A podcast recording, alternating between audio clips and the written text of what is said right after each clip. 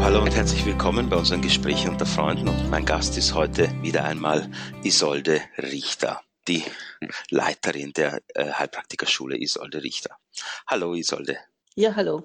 Ja, unser Thema heute ist die Zukunft und die Gegenwart des Heilpraktikers. Ähm, heißt also, sozusagen, ja, warum gibt es ihn überhaupt? Äh, welche Daseinsberechtigung hat er? Ähm, was sind die Felder, mit denen er sich beschäftigt? Beziehungsweise, ja, wie sieht auch ein bisschen sein Alltag aus? Womit hat er manchmal zu kämpfen? Welche Hürden hat er? Beziehungsweise dann, und das ist, was uns dann wirklich brennt, ist, äh, ja, wie sieht seine Zukunft aus? Und meine erste Frage gleich, Isolde, äh, wäre mhm. ähm, eine ganz scheinbar vielleicht aufs erste ganz einfach, aber doch vielleicht äh, etwas verzwickte Frage. Was unterscheidet denn den Heilpraktiker vom Arzt prinzipiell? Ja, ich denke, das ist sogar eine sehr, sehr wichtige Frage. Der ähm, Arzt, der hat ja seine Domäne vor allen Dingen, äh, wenn es um Spezialistenwissen geht. Also wir haben ja hervorragende Spezialisten, ob es jetzt fürs Herz ist oder für die Niere oder was auch immer. Und ähm, nehmen wir mal an, jemand erleidet einen Unfall, dann wird er nicht die Idee haben, mit einem gebrochenen Arm zum Heilpraktiker zu gehen, sondern er wird da in die Klinik gehen, die ganze Akutmedizin. Also das würde ich sagen, das ähm, ist das Kennzeichen, die Domäne und da ist er auch einfach unschlagbar, der Arzt. Und ähm, der Heilpraktiker dagegen, der ähm, ist mir zuständig für chronische Erkrankungen und für funktionelle Störungen und eben jetzt nicht für Akuterkrankungen.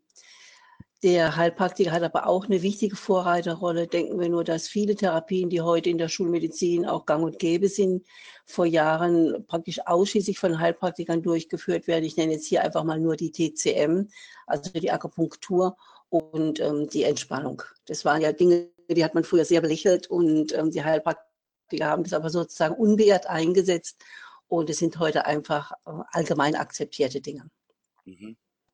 Und ähm, ja, was denkst du da? Manchmal gibt es ja so ein bisschen so einen Zwist oder vor allem die, die Arztgemeinde versucht halt so ein bisschen, also da gibt's halt so, so die, die Ecke sozusagen, die den Heilpraktiker so ein bisschen so abwerten und sagen, naja, das ist ja irgendwie so Humbug und Volksglaube und so weiter. Natürlich gibt's dann auch ganz viele Ärzte, die ja selber auch äh, dann sozusagen über die Jahre dann Heilpraktiker, Metho also Methoden des Heilpraktikers erlernen und dann die Sachen parallel führen. Was denkst du zu diesem Konflikt beziehungsweise was, wie siehst du, wo wird sich der vielleicht hinentwickeln? Das ist sehr schwer zu sagen. Also es ist dann vielleicht auch manchmal so einfach ein bisschen Streit um die Pfründe, wer darf was machen. Das gibt dann auf der anderen Seite bei den Ärzten einige wenige, muss man sagen, das sind richtige Heilpraktiker-Hasser die ähm, ganz, ganz unqualifiziert auf die Heilpraktiker schießen. Das finde ich sehr, sehr schade. Und ich denke, die Heilpraktiker sollen sich da auch gar nicht groß, äh, groß drum kümmern. Das äh, verbraucht nur unnötig Energien.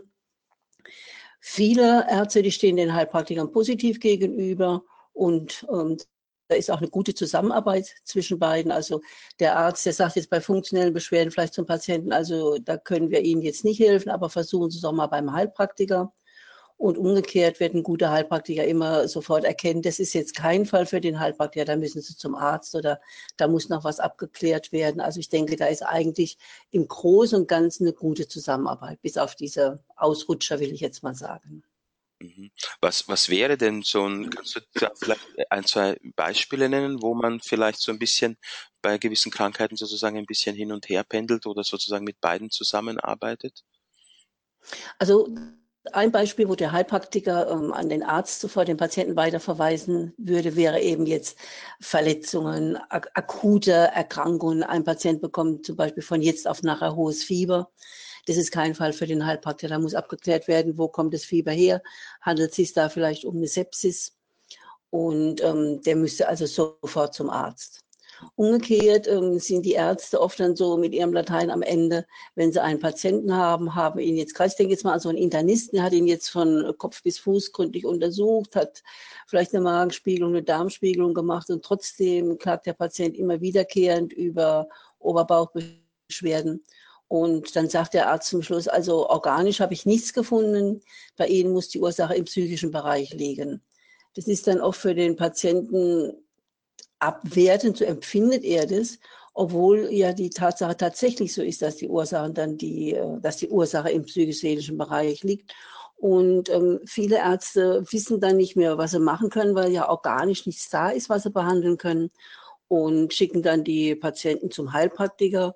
Und da sind sie in sehr guten Händen, weil das, will ich mal sagen, eine Domäne von den Heilpraktikern ist, dass sie Erkrankungen in so einem frühen Stadium behandeln können. Da haben sie eben auch viel, viele Möglichkeiten, angefangen jetzt wieder von der Akupunktur, von TCM, über Bachblüten, über Homöopathie und können jetzt diese funktionellen Beschwerden behandeln in einem Stadium, wo sie eben noch nicht zu Organveränderungen geführt haben. Also nehmen wir mal an, der Patient mit den Oberbauchbeschwerden, der hat jetzt ähm, sehr viel Stress und deshalb diese Schmerzen. Und jetzt wird es aber nicht behandelt, weil eben noch keine Veränderung von der Magen oder vom Darm festzustellen ist. Und jetzt hat er nicht nur Magen- und Darmkrämpfe, sondern der produziert dann auch zu viel Verdauungssäfte. Das ist ganz, ganz typisch. Und diese Verdauungssäfte greifen aber dann im Laufe der Zeit die Magenwände an und dann wird er eine organische, Entwick eine organische Erkrankung haben. Also erst hat er eine funktionelle Störung und da wird dann später, wenn es nicht entsprechend behandelt wird, eine Organerkrankung draus. Und deshalb ist es eben so wichtig und letztendlich auch für die Kassen entlasten, wenn eben funktionelle Beschwerden von Anfang an richtig behandelt werden. Und können wir da jetzt noch ganz kurz so einen kleinen Unterschied machen, weil du sagst, okay, es hat äh, psychische Ursachen. Da würde jetzt vielleicht sozusagen der Schulmediziner sagen, ja, warum geht denn die Person dann nicht zum Psychologen? Also es gibt ja einen Psychologen, es gibt den Heilpraktiker und dann gibt es natürlich auch noch den Heilpraktiker, der dann nochmal diesen Schwerpunkt hat. Können wir da nochmal so einen kleinen Unterschied ja. machen? Was die ja, also es ist jetzt so, wenn der Arzt behandeln würde, vielleicht mit Psychopharmaka, das wäre jetzt in dem Fall sozusagen das Schlimmste, was passieren könnte, weil diese Psychopharmaka dann starke Nebenwirkungen haben und ähm, dann das eben losgeht mit den Nebenwirkungen und die Patienten, die reagieren typischerweise auch ganz stark immer auf alle Medikamentengaben, sodass da mit so einer ähm, Therapie mehr geschadet wäre als Nutzen.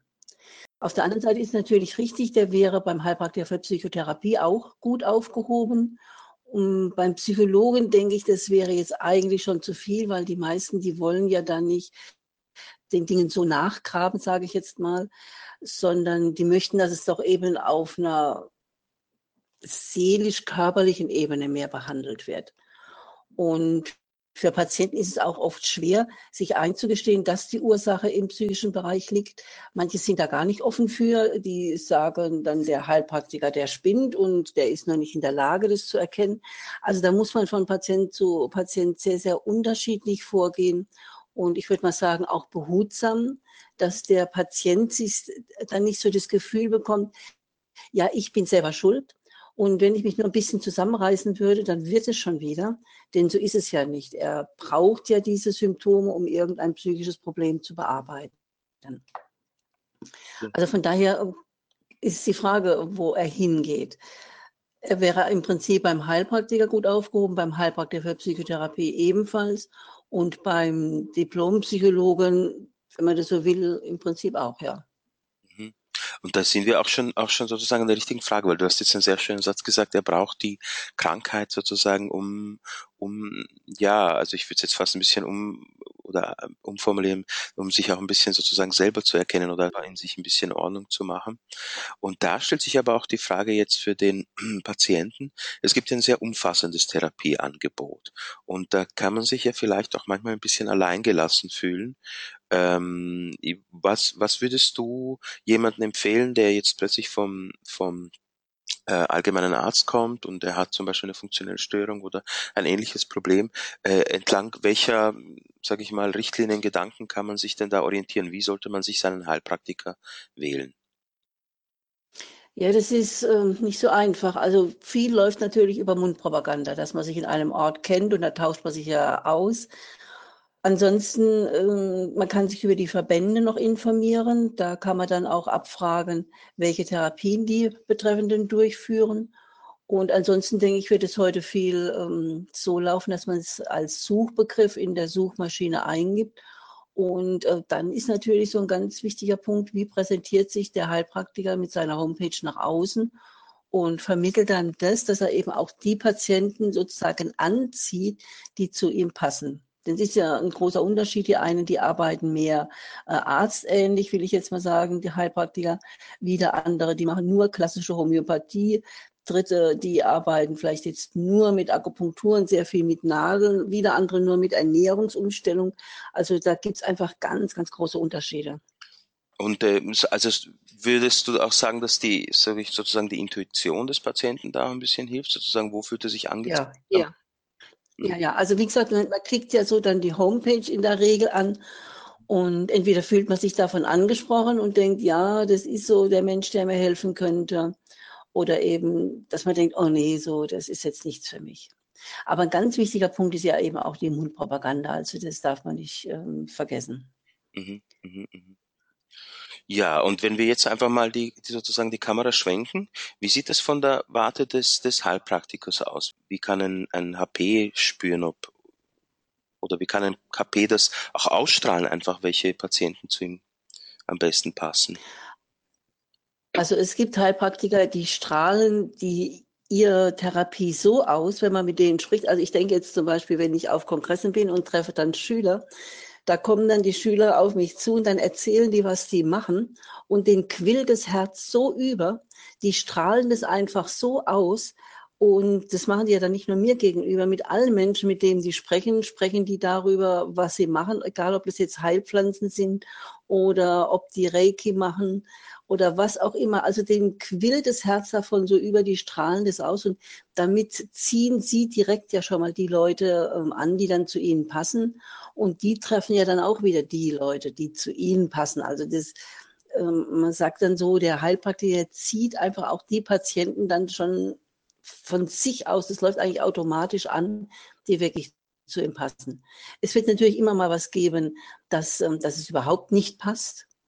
Aber es ist ja ähm, glücklicherweise so, dass der Heilpraktiker keinen Kurierzwang hat. Dann kann man ja sagen, also bei Ihnen komme ich jetzt nicht weiter und es ist einfach besser, Sie gehen woanders hin. Das ist dann immer noch besser, den Patienten so zu informieren, als dass die Therapie ins Leere läuft. Mhm. Und wie ist das zum Beispiel mit, also es gibt ja auch leider immer wieder schwarze Schafe, auch unter den Heilpraktikern. Ähm, wie wie kann, kann sich sozusagen der Patient im Vorfeld so ein bisschen ja, informieren, beziehungsweise schon sozusagen im Vorfeld sicherstellen, dass er nicht auf so ein schwarzes Schaf trifft? Das ist natürlich ganz schwierig, weil ja die schwarzen Schafe, die verstehen das ja oft sehr gut, Leute auch anzusprechen und an sich zu binden. Also da kann man praktisch nur wieder auf sein Bauchgefühl hören ja, also da würde ich sagen, da gibt es keine Regel. Wie will man das aufdecken? Sehr schwer. Mhm. Aber du hast auch einmal gesagt, dass es ja verhältnismäßig, also äh, wenn man in, in Zahlen denkt, dass es ja verhältnismäßig sehr wenig schwarze Schafe gibt. Dass ja, ähm, also es gibt 74.000 praktizierende Heilpraktiker in Deutschland. Das heißt pro Tag 128.000 äh, Patienten pro Jahr, also 46 Millionen Patientenkontakte. Und ich will jetzt auch hier nicht mit Zahlen jonglieren, aber nur, dass wir auf die Endzahl kommen, ist sozusagen, ähm, werden die Krankenkassen und Versicherungen äh, pro Jahr mit über einer Milliarde Euro ähm, entlastet. Ne? Und du sagst, dass es im ja. Verhältnis dazu eben die Zahl der schwarzen Strafe eigentlich relativ niedrig ist. Und das ist die ja auch ja, ja. bei den Ärzten und anders äh, wo. Aber weil wir bei diesen schwarzen Schafen auch gelandet ist, ich frage mich manchmal, ja, warum wird jemand ein schwarzes Schaf? Aber umgekehrt frage ich mich auch manchmal, ähm, was, was äh, ist denn die richtige Motivation? Was sollte man mitbringen, wenn man Heilpraktiker äh, werden möchte? Also als Heilpraktiker sollte man einfach das Bedürfnis haben, anderen Menschen helfen zu wollen.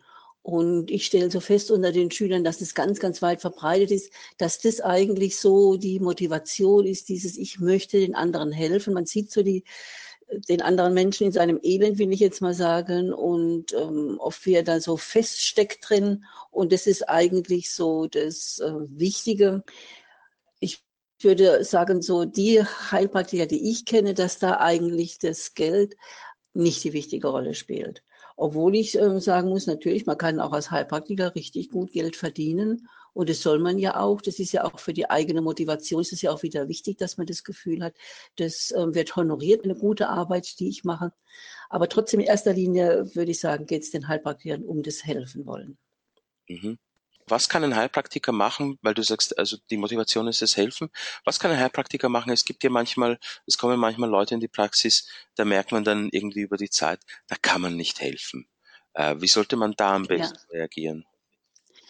Ja, das ist übrigens was ganz ähm, Typisches für die Patienten mit funktionellen Störungen. die ähm, kommen in die Praxis und nehmen wir mal an, jetzt kommen sie mit äh, Magenbeschwerden und jetzt gibt man ihnen, was man ja weiß, ist eine funktionelle Störung, was ähm, die Magenwände entkrampft. Und jetzt kommt er die nächste Woche wieder. Und jetzt hat er das schon ganz vergessen, dass er die letzte Woche ja wegen dieser Magenbeschwerden da war. Diese Woche kommt er jetzt mit Schlafstörungen. Und ähm, dann behandelt man jetzt die Schlafstörungen wieder und macht einen gleichen Termin für die nächste Woche aus und die nächste Woche, da tut ihm der Rücken weh. Also es ist ganz typisch bei den funktionellen Störungen, dass die ständig wechselnde Beschwerden und eine lange Krankheitsgeschichte haben. Das äh, Wichtige ist für den Therapeuten, das zu wissen, weil sonst zweifelt man immer an den eigenen Fähigkeiten. Also wenn der Patient jetzt die nächste Woche kommt und jetzt fragt man ihr, wie ist es Ihnen denn die letzte Woche ergangen? Dann ist es auch ganz typisch, dass er sagt, ja, auf dieses Mittel hin, was das auch jetzt war, die Bachblüte oder was, habe ich ganz, ganz starke Reaktionen gekriegt. Da musste jetzt verschiedene Sachen durchleiden. Und ähm, das ist dann für den Heilpraktiker natürlich so eine Rückmeldung, dein Mittel, das hat mir jetzt nochmal ganz viel Probleme gebracht. Und es muss man aber wissen, dass es zur Krankheitsgeschichte gehört und muss es sozusagen aushalten können. Und dann fühlt sich der Patient gut betreut und kommt über lange, lange Zeit immer wieder. Und so bietet man ihm dann eine Möglichkeit, sich im Leben zu stabilisieren. Das ist gerade für die Patienten wichtig, die sich jetzt mit ihrer Krankheit und ihren Themen, die dahinter stehen, auf diese Weise stabilisiert haben und ähm, ihre Probleme entweder nicht bearbeiten möchten oder auch gar nicht können oder denken, ich habe damit jetzt so eine, ähm, also so eine gute Lösung gefunden, ich komme damit eigentlich ganz gut durchs Leben.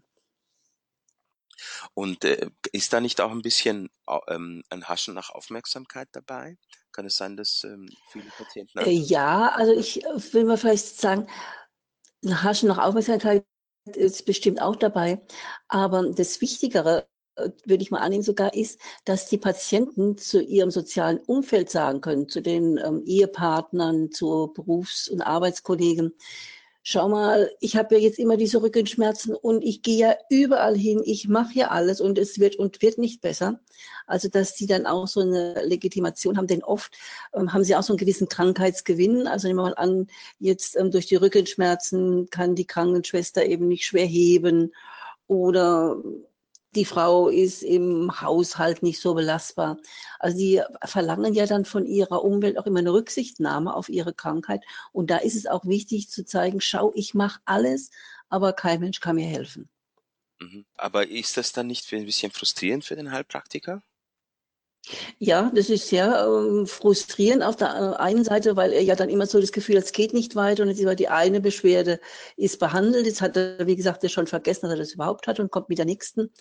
Aber das muss man einfach wissen, dass es mit zum Krankheitsbild gehört. Und dann, wenn man das weiß und sich bewusst macht, dann ist es auch gut auszuhalten. Die Patienten sind sehr, sehr dankbar. Also ich weiß, ich hatte mal so eine Patientin ziemlich am Anfang, als ich die Praxis aufgemacht habe.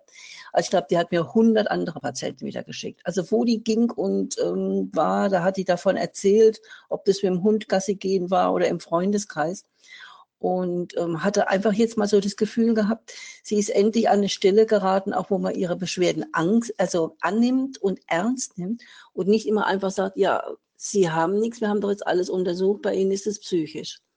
Also es ist dieses Annehmen des Patienten in seiner Situation sich zu sagen, der ist jetzt eben genau in diesem Stadium und der hat sich jetzt mit Krankheit und Problemen so arrangiert, wie es für ihn am besten möglich ist. Ich glaube, das ist für den Patienten das Wichtige und dafür sind die dann auch wirklich dankbar. Mhm. Wie wichtig ist da der ganzheitliche Ansatz? Weil ich habe jetzt das Gefühl, dass wir jetzt sehr schon sozusagen in die Domäne des Bewusstseins und auch der Seele vordringen. Also. Ja, das ist ganz, ähm, ganz, ganz wichtig. Aber wie gesagt, man muss da sehr behutsam sein.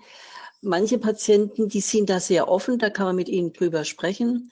Und andere wollen da eigentlich nichts davon wissen. So ein ganz typischer Satz von jemand mit einer funktionellen Beschwerde, wenn man dann sagt, ja, ähm, zum Beispiel steckt da nicht jetzt ein Konflikt mit dem Arbeitgeber oder mit der Schwiegermutter dahinter, dann sagen die ganz typisch ja. Und dann kommt gleich dieses berühmte Wort aber. Und mit diesem Aber zementieren sie dann das, warum das so ist und warum das nicht zu ändern ist. Beispiel, also ich hatte mal eine Patientin, die hat ständig Probleme mit der Schwiegermutter gehabt, indem sie in einem Haus gewohnt hat. Und dann war so, ja, meine Frage, ja, können Sie nicht einfach ausziehen? Damit wäre ja das Problem vom Tisch. Dann kommt aber dieses Ja, aber und dann kommt die Begründung und dann weiß man, sie will das nicht ändern, ja, warum auch immer. Mhm. Und, äh, gibt es da sozusagen Fälle, wo man vielleicht dann äh, unter Anführungsstrichen aufgeben muss oder wo man einfach sagt, okay, lassen wir das halt einfach mal so laufen? Ja gut, dann würde man ja bei dem Patienten nicht gerecht werden. Der würde jetzt entweder stärkere Symptome produzieren müssen und würde organisch krank werden, wenn man das in dem Fall nicht stabilisiert. Also es, für den Patienten würde es sich dann verschlechtern. Das ist, also es wäre sozusagen das, das Ende der Beziehung ja. mit Patienten wäre dann im Prinzip eigentlich nur im idealen Fall sozusagen nur von der Seite des Patienten. Ja, auf jeden Fall. Ich meine, man kann bei den Patienten ja immer mal wieder so nachfragen, ähm, ob ist da was, könnte da was sein und ähm, versuchen, das anzusprechen und dann signalisiert er ja, ob er das möchte oder ob er das nicht möchte. Und da hat der Patient das absolute Sagen. Also da kann man jetzt nicht sagen, ja, du möchtest da nicht drüber sprechen, aber dann geht es ja mit dir nicht vorwärts oder irgendwas und schreibt ihm vor, wie er mit seiner Krankheit umzugehen hat. Also da würde man ihn ja entmündigen. Das heißt, man braucht viel Geduld und Langmut sozusagen als Heilpraktiker. Ja, und immer, ja, und immer wieder, dass man sich dann eben sagt, das gehört zum Krankheitsbild. Mhm. Ja, klingt sehr, sehr interessant. Und, und äh, schwenken wir vielleicht ein bisschen weiter von der Gegenwart ein bisschen in die Zukunft. Also es, wir haben ja gesprochen, dass eben für den Patienten ähm, wie er sich in, ein bisschen orientiert zwischen den verschiedenen Therapieformen. Ähm, was hast du da für Erfahrungen? Also welche Therapieformen hast du das Gefühl, dass die noch lange Bestand haben werden, ähm, welche nicht oder, oder vielleicht auch ein Blick ein bisschen auf die Vergangenheit? Gab es vielleicht äh, so, sage ich mal, berühmte Fälle, wo man sich viel erwartet hat und dann nichts draus wurde? Äh, Im Gegensatz dazu vielleicht andere, wo man sich zuerst wenig erwartet hat und dann doch was draus wurde. Kannst du da vielleicht ein paar Beispiele nennen? Ja, also es gibt jetzt bestimmte Therapien, von denen weiß man, man die, jetzt will ich mal sagen, ewig geben, weil es jetzt die TCM, die gibt es jetzt schon 3000 Jahre, die wird es einfach auch weiterhin geben und die bewährt sich ja auch jeden Tag. Auch die Heilpflanzenkunde, das gibt es ja alles auch schon Jahrtausende. Und es sind einfach gute Traditionen, die es weiterzuführen gilt. Es gibt dann immer wieder mal Dinge, die ähm, so ein bisschen in den Vordergrund treten und dann wieder dann so etwas verschwinden. So, wie wir sagen, wie so Eintagsfliegen. Aber ähm, im Großen und Ganzen ist da doch so eine Stabilität, wobei es dann eben, wie ich vorhin schon gesagt habe, oft so ist, dass viele Dinge dann auch doch Einzug in die Schulmedizin halten. Denkt man vielleicht mal, wie die ganze Geschichte mit der Darmflora jetzt war. Da haben wir Heilpraktiker schon seit vielen, vielen Jahren immer gesagt, das ist so wichtig, das ist so wichtig. Und ähm, anfangs wurde es ja absolut belächelt. Und äh, jetzt in den letzten Jahren findet man da in der Schulmedizin auch, dass die Darmflora so wichtig ist und behandelt werden muss und findet, es gibt nicht nur eine Darmflora, es gibt auch eine Mundflora, eine Scheidenflora und es spielt alles eine ganz überragend wichtige Rolle sogar. Also von daher wird es immer so sein, ähm, dass gewisse Traditionen weitergeführt werden, ganz kontinuierlich und andere Dinge, wo man irgendwie so ein bisschen, die so ein bisschen vielleicht doch auch Mode ähm, unterworfen sind und dann wieder ein bisschen in Vergessenheit geraten und mal mehr und weniger so ein bisschen wellenartig kommen. Alexander-Technik zum Beispiel wäre so was. Man merkt ja immer mehr, dass das, weil du das jetzt auch erwähnt hast, also dass äh, immer mehr Methoden und und äh, Anwendungen sozusagen auch so langsam den Weg äh, an die Universitäten sich bahnen oder auch gewisse, sage ich mal, Sichtweisen. Würde würde da äh, eine verstärkte Zusammenarbeit mit den Universitäten Sinn machen oder, oder hältst du das für nicht so eine gute Idee? Also ich halt, das halte ich für ein gefährliches Gebiet, will ich mal sagen. Also die Univers äh, Universitäten bei der Schulmedizin, da haben wir ja schon drüber gesprochen, die haben ihren Bereich, das ist ganz unschlagbar. Jetzt ähm, bei manchen Ärzten habe ich so ein bisschen ungutes Gefühl, die bieten dann jetzt auch zusätzlich zum Beispiel Homöopathie an weil die Patienten das gerne so haben möchten oder auch mal ähm, einen Tee und ähm, haben aber gar nicht so diese dahinterstehende Philosophie auch ähm, verinnerlicht. Jetzt, ähm, wenn man vom schulmedizinischen Denken ausgeht, dann kann ja die Homöopathie nicht wirken, weil ja da organisch nachweisbar ab der D23 gar kein Molekül mehr enthalten ist. Also wie will man jetzt das auf die Universität bringen, wenn man gleichzeitig noch dieses ähm, schulmedizinische Denken hat? Also das passt für mich nicht zusammen, Wenn ich jetzt äh, mit solchen Dingen arbeite wie Hochpotenzen oder Bachblüten oder Reiki, dann muss ich einfach für mich das Wissen haben, es gibt noch was anderes außer dem Körper, es gibt einfach noch die Seele und den Geist. Und wenn ich da nicht dran glaube, dann denke ich, dann sollte man damit auch nicht arbeiten. Weil ich jetzt nur an den Fall denke, also das ist mir vor ein paar Jahren passiert, da habe hab ich gemeinsam haben wir ein Retreat organisiert und plötzlich war jemand aus Kanada mit an Bord und der unterrichtete dort in einem, also gar nicht so großen Stadt, ich glaube in Edmonton war das, äh, Yoga-Psychologie an der Uni. Und da war ich mhm. erstmal selber so ein bisschen stutzig. Also da gibt es sowas schon, dass das Yoga und Yoga-Lehrer schafft und eben Yoga-Psychologie auch an der Universität. Und da habe ich mir auch gedacht, ja, man hat ja erstmal so hier in Europa erstmal die Unterscheidung, die du auch eben gerade genannt hast, dass, dass da oft sozusagen dieser seelische Aspekt nicht anerkannt wird. Und scheinbar scheint es doch so langsam seinen Weg zu suchen. Und, und ein anderes, ja. Ja gut, also wenn das so ist, es gibt natürlich auf der Uni ja auch viele offene Menschen für so für solche Themen. Also von daher ist natürlich das ähm, in Ordnung. Nur, dass man das einfach so als Pflichtfach da einrichten würde, und jetzt macht man noch so ein bisschen Homöopathie, also das ähm, würde ich jetzt nicht für gut finden. Aber für die, die sagen, und es gibt ja auch viele Ärzte, die ernsthaft mit solchen Dingen arbeiten, da ist es natürlich erstrebenswert, ja. Weil ich denke jetzt, also äh, an der anderen Seite denke ich jetzt zum Beispiel auch daran, dass ähm, das ist jetzt scheinbar ein ganz entferntes Thema, aber die ganze äh, äh Quantenphysik, ja, Physik überhaupt, ja, Phys die Physiker ja. sind ja gerne so Leute, die so ein bisschen auf die Barrikade gehen und all, alles ist Humbug, was ich nicht greifen kann. Das Lustige ist aber, dass wenn man sozusagen in die Tiefe der Atome geht, findet man was? Man findet nur Wellen. Und ich sage immer so ein bisschen mit einem Lächeln, eigentlich sind sich die Physiker und Esoteriker ja absolut in dieser einen Sache einig, dass letztlich alles Wellen sind, ja, und das letztlich, und das Witzige ist ja, dass selbst die Physik eine die Materie als solches eigentlich nie gefunden hat. Also man hat nie etwas gefunden, wo man gesagt hat, das ist die Materie. Und doch haben wir sozusagen ein materielles Dasein, doch haben wir einen Körper, doch haben wir einen materiellen Alltag. Und, und worauf ich hinaus will, ist einfach, also es gibt so ein schönes Sprichwort ähm, von Edgar Mitchell, das war ein Apollo-Astronaut, äh, ähm, der hat, der hat so einen schönen Satz gesagt, er hat gesagt, es gibt eigentlich keine übernatürlichen Phänomene, es gibt einfach nur äh, nach wie vor sehr große ähm, Lücken in, in unserem Wissen darüber, was eigentlich natürlich ist.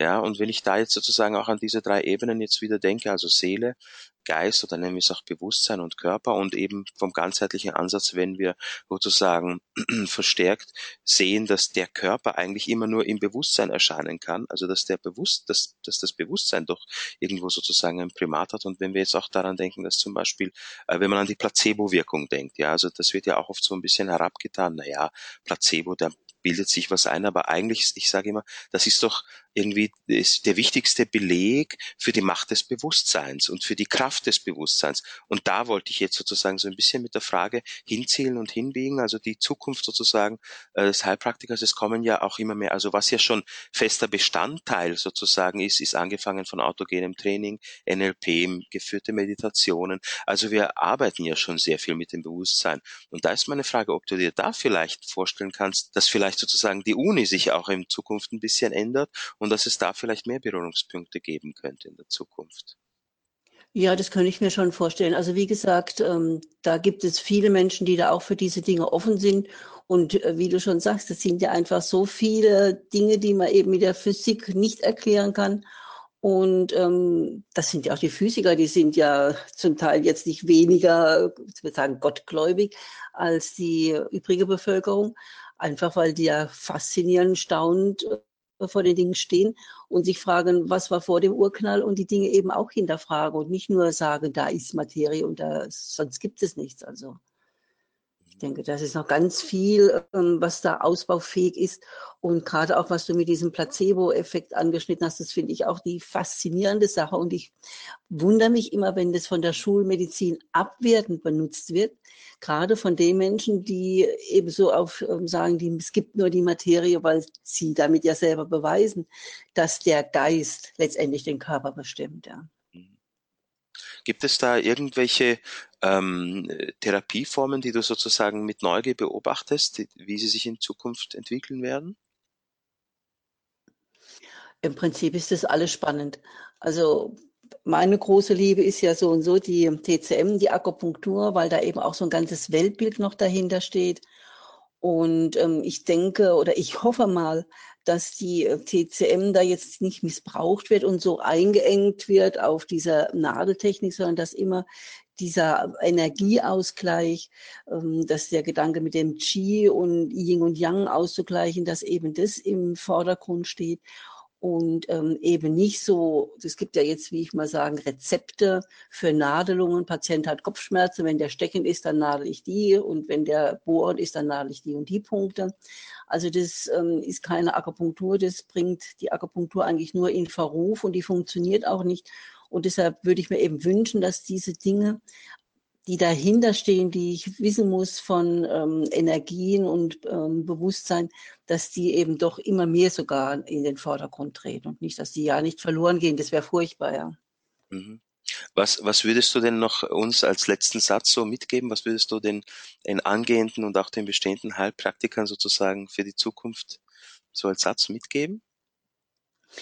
Also ich würde sagen, lernt alles, was ihr lernen könnt. Ähm, was man so über den Körper wissen kann und ähm, schult auf der anderen Seite eure Intuition und ähm, die Empathie, so dass ihr auf den Patienten eingehen könnt, weil ich denke, das sind eigentlich die beiden Dinge, die man miteinander verbinden sollte.